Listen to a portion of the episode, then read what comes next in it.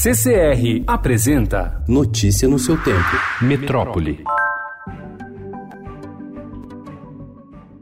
A Agência Nacional de Vigilância Sanitária, Anvisa, liberou ontem a fabricação de medicamentos à base de maconha em território nacional e flexibilizou regras para permitir aumento da oferta desses produtos nas farmácias. Assim, pacientes que dependem destes tratamentos devem encontrá-los em maior variedade já no primeiro semestre do ano que vem. A Anvisa estima que até 13 milhões de pacientes serão beneficiados, principalmente os que sofrem com problemas neurológicos de difícil controle.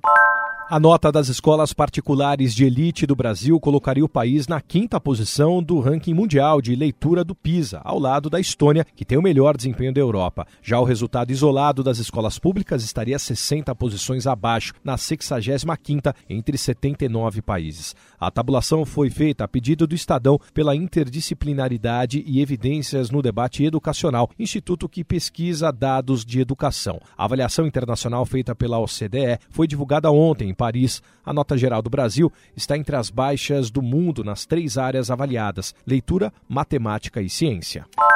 Três em cada dez alunos de 15 anos no Brasil afirmam sofrer bullying algumas vezes ao mês, segundo dados do Programa Internacional de Avaliação de Estudantes, o PISA. Os jovens brasileiros são alvo desse tipo de violência com mais frequência e em mais formas do que a média dos países membros da Organização para a Cooperação e Desenvolvimento Econômico, a OCDE. Uma gravação flagrou um policial militar agredindo dezenas de pessoas sem motivação aparente em Paraisópolis, na zona sul de São Paulo. As imagens foram gravadas, segundo a Secretaria de Segurança Pública, no dia 19 de outubro e o agente foi identificado e afastado do policiamento. No último domingo, uma ação da PM no local terminou com nove mortos por pisoteamento e 12 feridos. Notícia no seu tempo. Oferecimento CCR